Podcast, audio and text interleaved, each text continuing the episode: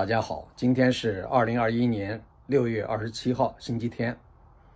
今天跟各位聊一聊这个当年在文革时期啊，有一位呃知识分子啊，就是当翻译的，呃关关于谦这个人呢，呃，采用了一种很特别的方式逃离了中国，最后辗转到了德国，呃，这么一个事情。呃，那么这个人呢，后来。呃，也活了很多年，啊，这个二零一八年才去世，啊，他是一九三一年出生的，所以呢，他活了八十七岁。那么这个人呢，他的这个逃亡生涯呢，逃亡经历，呃，具有传奇色彩，充满了风险。有人说是，如果拿一百做概率的这个总体的话，那么，呃，他就是能够侥幸逃出的这种成功概率。只有零点零一，呃，就这样的话，他居然成功了，所以这个事情呢是值得呃聊一聊。那么关于谦这个人呢，呃，他的祖籍是广东啊连江，他的父亲呢原来的名字叫关西关西兵，就是文武兵啊，西呢是那个比如说金属啊无锡的锡，对吧？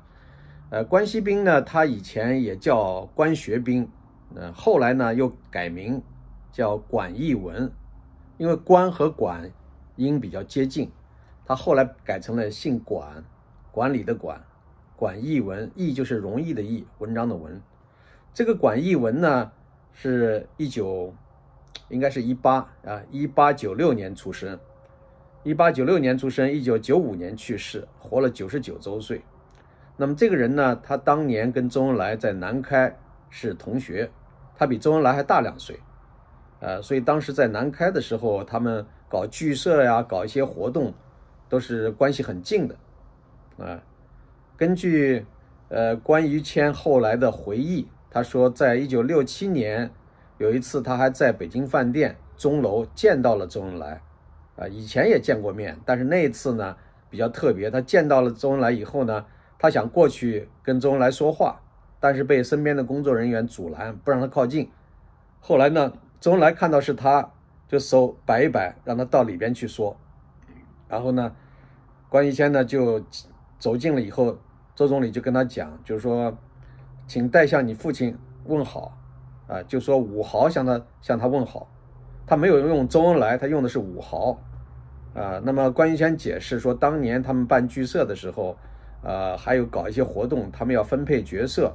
就是大家呢，呃，就抓阄，抓阄呢，就是谁抓到第几号，谁就去干什么事情。而且后来有些人也根据这个抓阄得到的号啊号码来这个编一个名字给自己。那周恩来抓到的是五号，所以呢，他就编了一个名字叫五豪，啊，队伍的伍啊，豪就是豪气的豪。那么五豪呢，后来曾经，呃，有一次被国民党抓去坐监狱，后来又被救出来了，所以呢。有一个五豪这个什么自首，呃，这样的一个公告，当时登在国民党的报纸上，所以有人说周恩来历史上当过叛徒，啊，毛泽东后来呢，也就是抓住曾经有过这样的一个事实。事实上，在中央呃过去早就对此做过结论，认为当时是在呃中共的组织知道的情况下，为了营救周恩来，让他发了一个启事。啊，当然也有人说是国民党有意的，为了污蔑周恩来，呃，编造了这样一个启示啊，这个说法很多。但是毛泽东应该是心知肚明的，他有意的拿这个东西来这个约束周恩来，啊，他能够抓住他一个小辫子，让他一辈子能够口服心服啊，就是死心塌地的为自己卖力。所以到周恩来晚年得了癌症，即将不久人世的时候，毛泽东还拿着五毫说事儿。啊，这个其实周恩来，呃，所以当这个奴才，当大太监，啊，当宰相，为毛泽东卖了一辈子力，到最后临死，毛泽东都不放过他，所以他进手术室，啊，临终之前还大喊说：“我不是叛徒，我是忠于党、忠于民族的，啊，忠于国家、忠忠于人民的，反正就是讲为自己表白。”那么关于谦呢，他的父亲在。过去呢是也是个读书人啊，曾经在燕京大学，在燕京大学读书，后来呢到共产党里边，然后在陈毅进入到上海啊，就是一九四九年进入上海的时候，陈毅当上海市市长。那么关于谦的父亲管义文那个时候是上海市市政府办公厅副主任。啊，一开始呢，呃，是当这个交际处处长，这是关于谦说的。交际处处长是干什么的？是负责外事接待的。那么一九四九年中共建政之后，啊，这个虽然。世界上没有多少国家承认中国，除了社会主义国家，苏联啊这些东欧的这些社会主义国家承认以外，呃，当然越南、朝鲜这些都是肯定是支持的啊。所以呢，就是所谓交际处，就相当于后来的外办，也 也就是相当于这个中共的外事部门。所以交际处处长啊，就是王于谦的父亲管义文。那么后来他又当了这个除了。呃，当上海市政府办公厅副主任以外，后来还当了上海市政协的副秘书长，然后后来调到北京，呃，最后他的职务就是国务院参事。所谓国务院参事，一般是指的照顾性的职位，就是没什么实权了，呃，等于靠边了。但是这些人在历史上可能也有一些贡献，还有一些才华，所以呢，一般给这样一个头衔。那么关于谦呢，他讲到他小的时候生活是比较苦的啊。这个按道理来讲，他父亲是读书人，呃，又是早年又有那样一些特殊的经历。他的母亲也是大家闺秀，呃，据说往上追溯能追溯到孔子的学生是他的祖先，呃，所以呢，他们家两个家族都还是有相当的渊源。但是这样的人居然在民国时代好像生活的并不如意，呃，那么这个关学轩的父亲老早就跑去参加革命搞运动。所以呢，呃，生下他以后，呃，他的这些，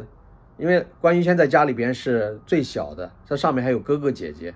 所以呢，呃，他在家里边，他们一家三口，啊，四口啊，就是母亲带着三个孩子，啊，后来一开始在广东，后来到了上海，那么在上海那段时间恰好是日本侵略上海的时期，所以关于谦呢，就是说日本人统治时期，他们家生活很差，他反复的回忆说。啊，说那个时候他们家经常吃的是这个糠，一般来讲穷人才吃糠咽菜，他们家他说经常吃糠，然后加上那个白菜帮子，呃，而且他每次回忆的时候都说这个东西，我就觉得有点过度的夸张，我不太相信，因为他们家住在哪儿呢？住在后来的淮海路上，在当时的上海的那个是属于法国人的租界，啊，应该是不会那么差。你住在法国人的租界。不是住在贫民窟里边，呃，而且呢都是有文化的人，怎么着？而且他说他母亲是小学教师，再怎么着养活一家三口人，也不至于说吃糠咽菜。这个我觉得关于谦呢有的不说实话啊，他是有意的按照共产党那套说法，把民国时期啊，把日本占领时期说的那么那么困苦。然后呢，说他们家的好日子就是共产党来了以后才过上了好日子，呃，大概是想表达这样的一个意图。所以呢，严格的说，关于谦他是红二代的，啊，他属于红二代，因为他的父亲是搞革命的，而且跟周恩来那么熟，对吧？所以呢，呃，他说他日子过得比较艰难，包括呃抗战结束了，呃日本投降了，一九四五年到一九四九年这个期间。他们家仍然过得很艰难，但是他们关于现在讲这段历史的时候，你看那个 YouTube 上面他讲这段历史的时候，他讲话的语速非常慢，一边想一边讲，啊，要想半天才能讲出一句话，所以说这说明他内心啊，他是有一些纠结，啊，他想讲的话和他历史的真实之间还是有差距的，这是我对他的心理分析。那么后来呢，呃，到了一九四九年。他父亲跟陈毅进了上海了，那他应该是好日子来了，对吧？他们家过上好日子了。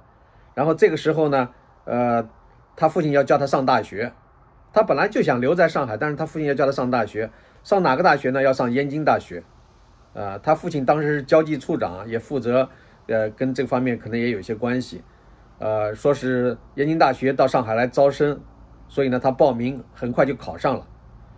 到燕京大学学英文还没学多久。然后领导找他谈话，说你的英语基础那么好，因为他从小是在教会学校，在教会学校学费很贵的私私立的教会学校，啊，但是说那个学费用不着他交，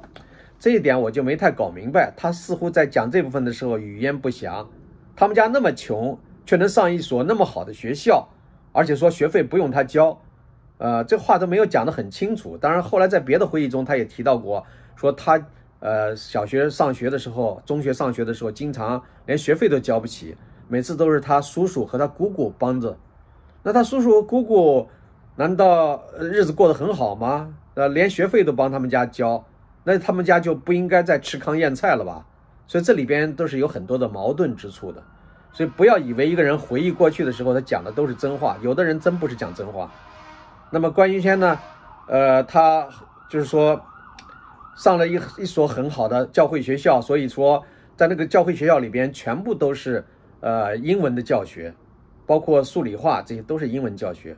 后来又转到上海的叫市区中学，市区中学学习呢，那个学校也大部分都是用英语授课，这是他本人回忆说的，所以他英语基础非常好。考到燕京大学没过多久，人家就说现在跟苏联关系好，那么特别需要俄语人才，就让他学俄语。那他不太愿意，不情愿，啊，觉得好像他的志向是要当外交官。呃，那么英语呢，应该是驾轻就熟，很容易就实现他这个理想目标。但是让他学俄文要从头开始，他不太愿意。但是呢，领导找他谈话，他只能服从。所以呢，他到了那个北京外国语学院。北京外国语学院的前身实际上是在张家口的共产党这个办的学校啊，俄文学校什么之类的啊。那么后来他去了以后，呃，那个地方呢，呃，也就后来。这个也成立了英语部，他又进英语部学习，呃，俄语部 进俄语部学习，所以后来呢，他在一九五三年就毕业了。一九五三年毕业了以后，呃，他的说法是提前毕业了。按道理来讲，你要进一个学校，满打满算至少是四年时间，而他呢，只有三年时间就毕业了。为什么呢？因为当时大家呃知道这个，当时苏联专家来了啊，急需俄语翻译，所以他们提前毕业了。他分在这个财政部。财政部那时候的部长是邓小平，啊，然后呢，呃，后来是薄一波，所以呢，他在那段时间里边做这个俄文翻译，呃，也是接触了很多中央领导人。据他说，呃，那时候也经常见周恩来，啊，再加上周恩来本身就是他父亲的同学，所以还有这样一层关系。那么应该说日子过得不错的啊。他自己说他后来骄傲自满，洋洋自得啊，因为业务好，他在他们那个财政部是可能是业务最好的翻译。呃，各方面都很受重视，说他就有些骄傲自满，这是他后来这写检讨、做自我批判经常用的语言。但是呢，他后来，呃，现在就是在二零一八年、一七年做视频的时候还这么说，我觉得那可能要么就是习惯使然，要么就是说他还真的认为自己，呃，是是有问题的，啊，他的思想在很多方面还停留在文革时代。啊，他对毛泽东都没有彻底的否定，虽然他也说过毛泽东是一个昏君，但是那时候经常是借助别人的说法。他讲到毛泽东的时候，还经常用老人家如何如何，是用这种尊称。他对周恩来更加推崇备至，他认为这个周恩来是真正的，呃，好像难得，呃，多少年来难得出出来的这样的一个好的宰相，啊，因为他父亲跟周恩来这种关系，所以他会把周恩来捧得很高，一直到啊最近这几年。他仍然还在对周恩来以高度的评价，所以关于谦实际上在很多方面，他的思想一直没有真正的转变。啊，他是有强烈的反美情绪，呃，包括他专门做过一期视频说，如果美国要攻打伊朗，一定会彻底灭亡，就是反美情绪非常的强烈，是最近这几年做的啊，不是以前做的啊，呃，而且他当年逃到逃出来以后，当时人家问他是不是应该去美国或者苏联。啊，让他选择，他拒绝到美国，他认为美国呢好像到处侵略，不得人心，他不喜欢美国，啊，然后去苏联他也怕，他也不去苏联，所以他要选择那些啊中立的小国，他最想去的像瑞士啊、瑞典啊、啊挪威啊什么这些国家，但这些国家都没有呃同意接收他，后来是德国，那么德国呢当时是勉强的答应他暂时拘留德国。啊，但是后来他想办法，真的成为长居在德国的啊。后来加入德国国籍，那以后的事了。那我们讲一讲，就是说他当时在财政部工作一段时间以后，一九五六年，当时呢就呃领导上就说让帮助党提意见啊，不是五七年啊，五六年他自己说的是五六年就开始提意见，一开始提一般性的意见，后来呢，领导还觉得不够，就以呃鼓励他们说要提深刻一点的意见，所以他们绞尽脑汁提更加深刻一点的意见。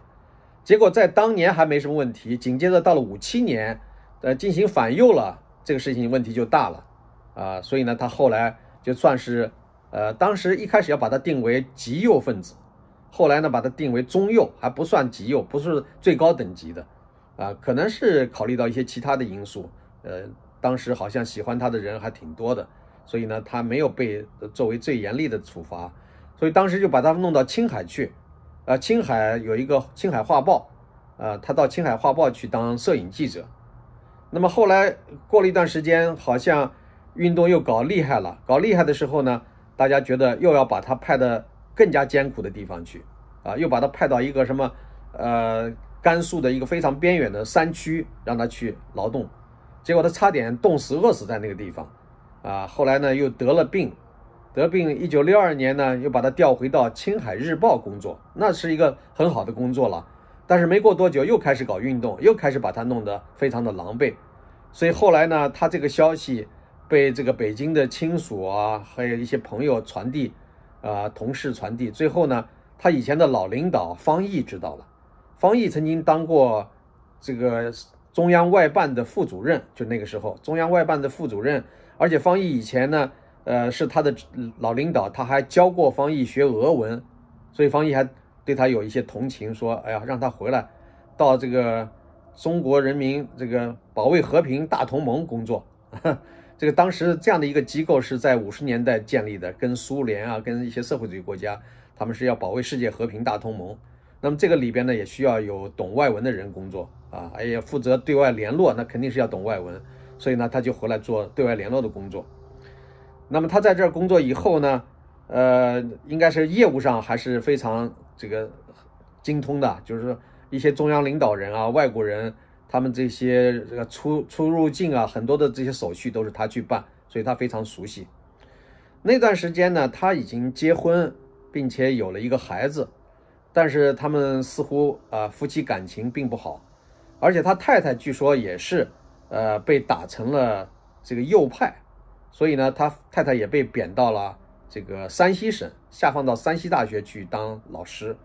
呃，所以那段时间呢，就是说，他说他跟太太真正在一起生活的时间只有半年左右，啊，就是结婚一年时间，真正在一起的时间只有半年左右，而且后来太太就认为他有外遇，呃，跟他闹翻了，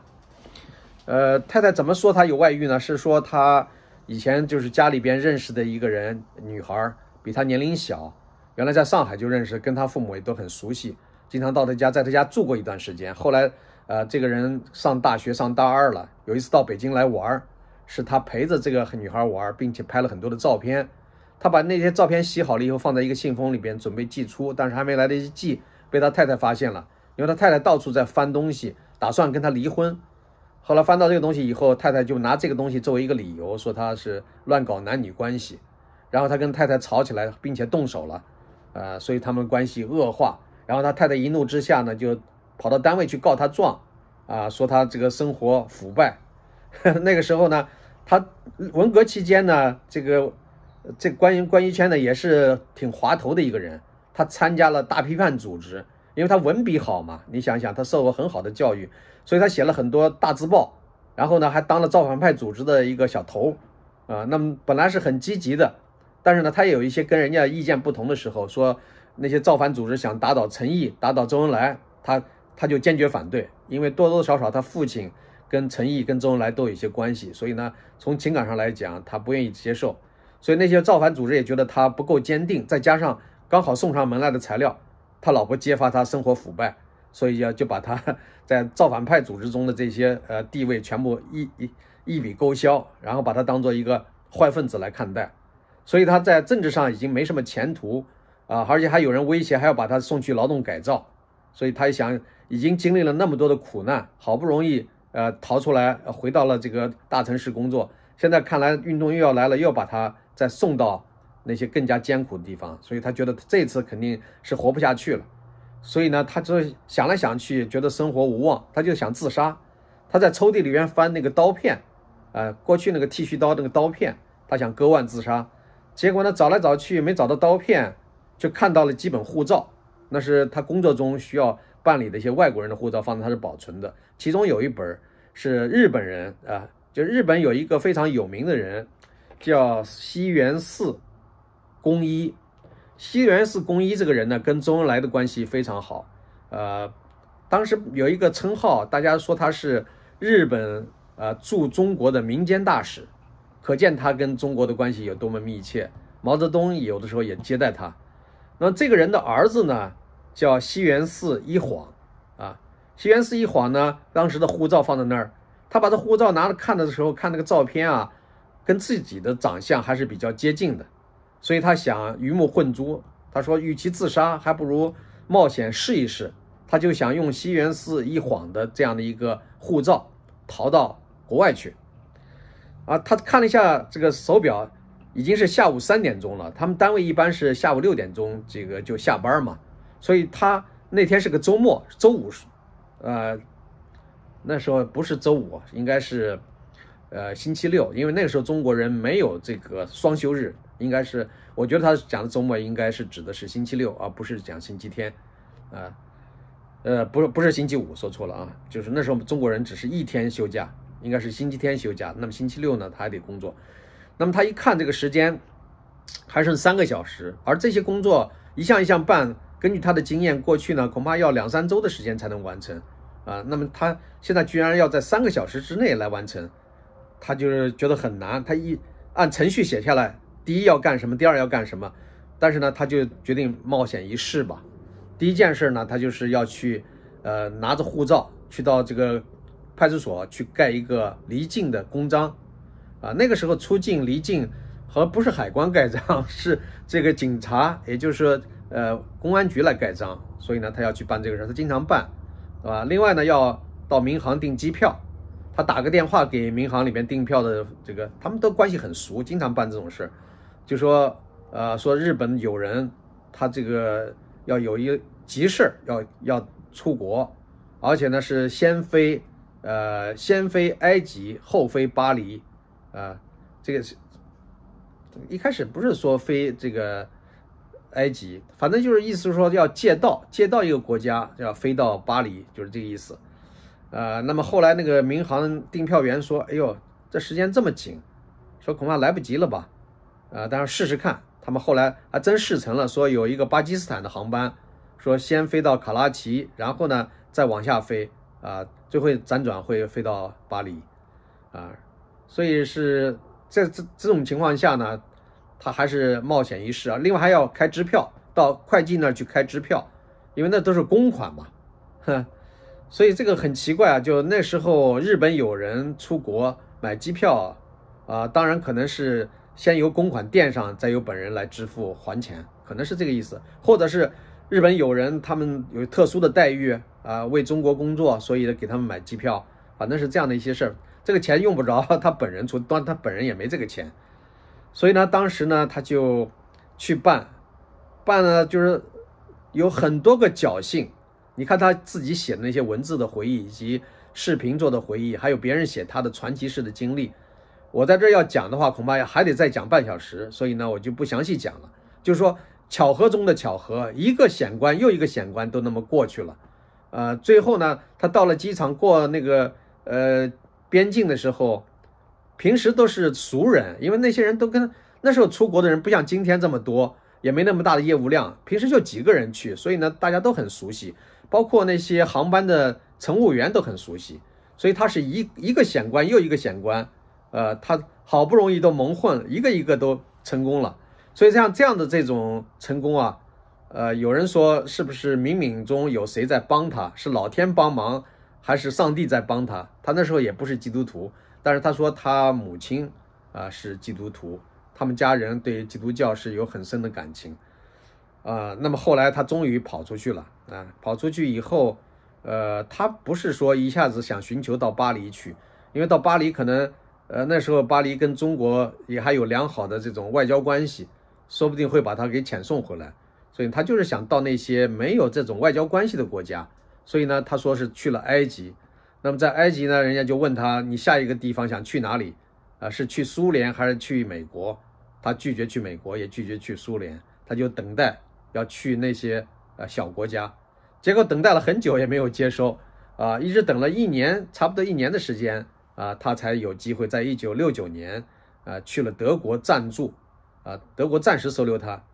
他去了以后呢，很快不知道他怎么打听到的，说这个德国汉堡大学有一个呃华裔教授。呃，这个华裔教授呢，非常需要一位助理。那么他呢，英文那么好，俄文也很好，呃，当然他那时候还不会德文，嗯，但是呢，呃，说中文功底是非常好的，所以呢，给这个呃刘教授啊当助理啊，那就有一份这个生活费，啊，叫临聘的临时的讲师，啊，那么就干。而且当时呢，这个教授也挺喜欢他，说如果你要是读硕士，那时候他去了以后不久就读一个历史方面的硕士，就一边学德语一边读硕士。然后教授就说了，你如果这个硕士能够毕业的话，就可以正式聘你当讲师，因为这个硕士的读书机会也是这个教授给他安排的。呃，那么后来呢，他一边这个读书，还一边讲课教人家中文。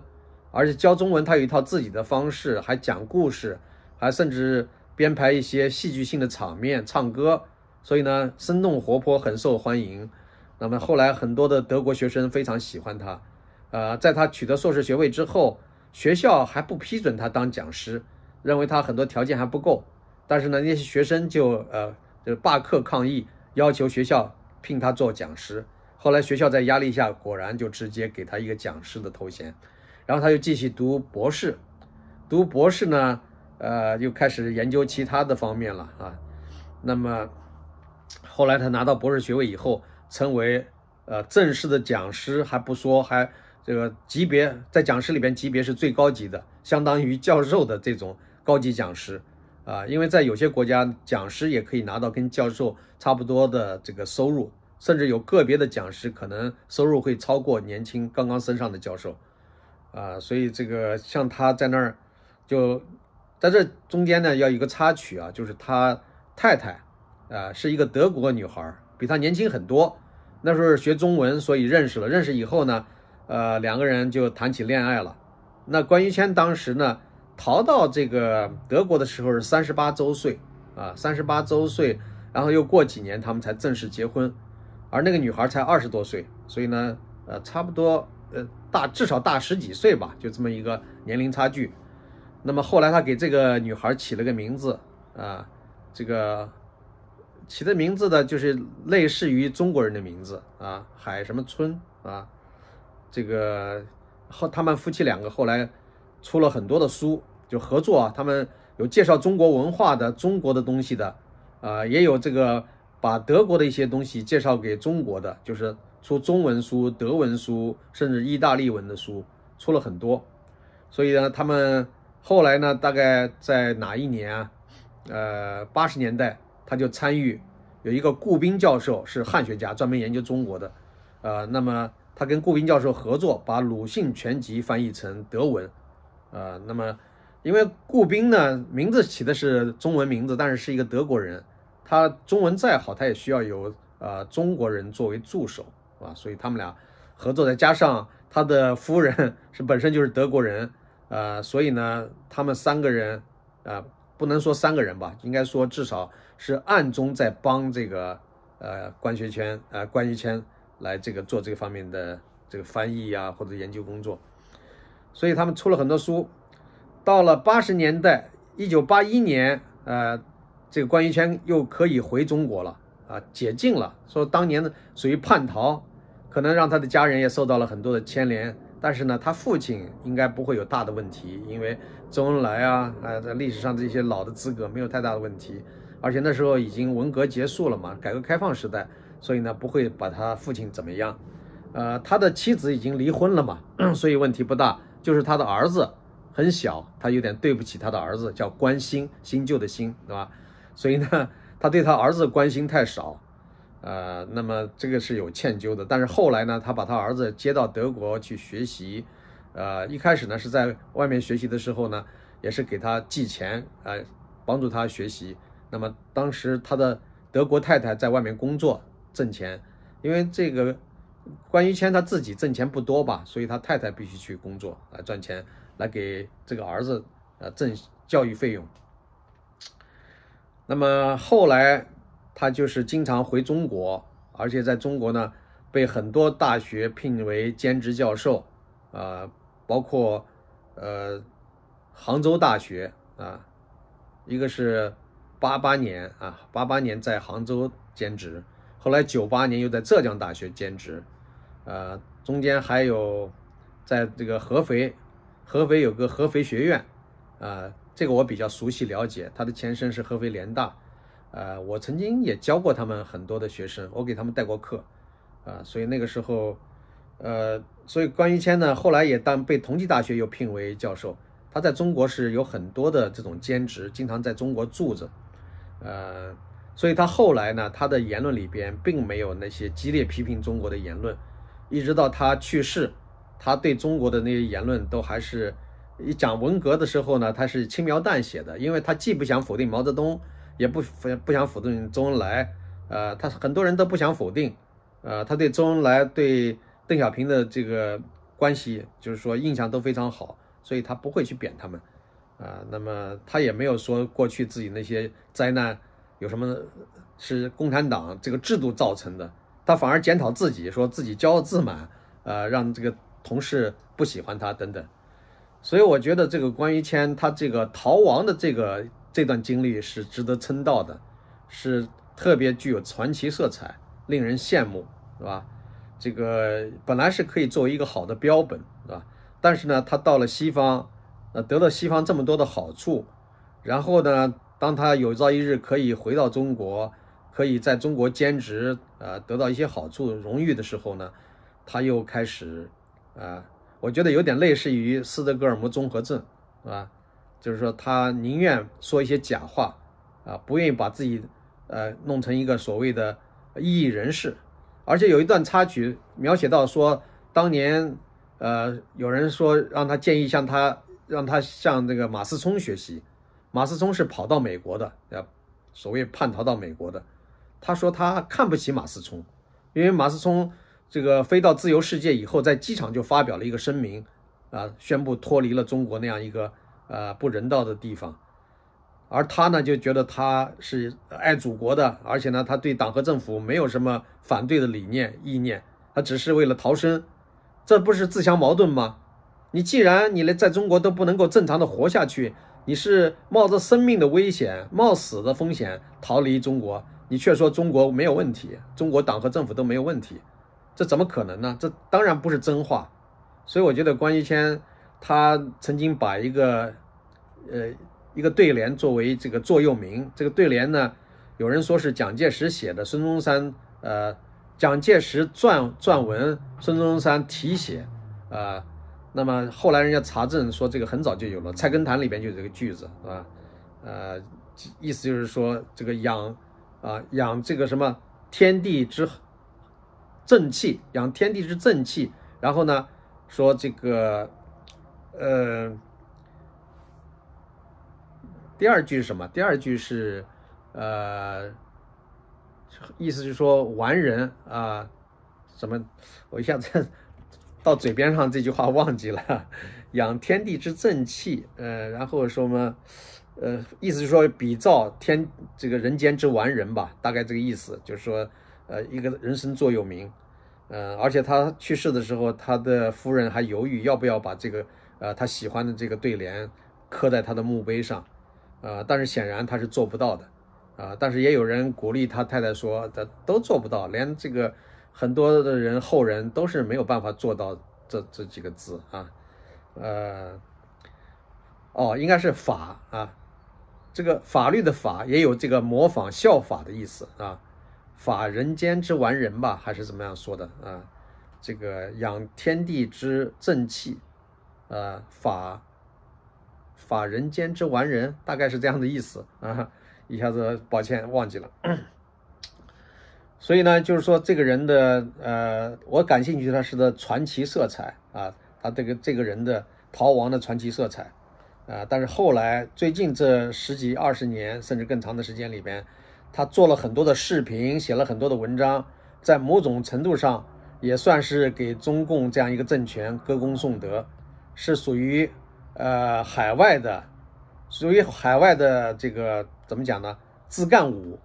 啊，你说他自干五恐怕也不完全，因为他在中国他还是多多少少是有一些好处的，是吧？呃，所以呢是间接的啊，他说中国说呃党和政府的好话啊，那么他实际上是能在中国得到很多间接的利益好处。所以我觉得有点遗憾，就是说他没有做到他所追求的座右铭的那个境界，呃，我就觉得很遗憾啊。应该说，呃，晚节不保。但是话又说回来，有人说你这个要求的太苛刻了，因为他自己经常跟别人讲的一句话就是说，啊，要过得快乐，要过得如意，啊，就是人生呢要要活得比较呃如意，大概是这个意思，就是说不要去跟自己过不去。怎么样能够让自己快乐得好处就行啊？他是这样一种人生哲学，所以这也可以解释他为什么他有投机的成分，有那些呃把自己的言行进行修饰的部分，甚至呃伪造篡改的部分。所以这一点呢，我真的是不喜欢他啊。所以呢，大家如果不服气，可以查一查他在网络上发表的文章，包括视频，还有接受的采访非常多啊。所以关于谦这个人，大家可以了解一下。好的，先说到这儿，谢谢各位。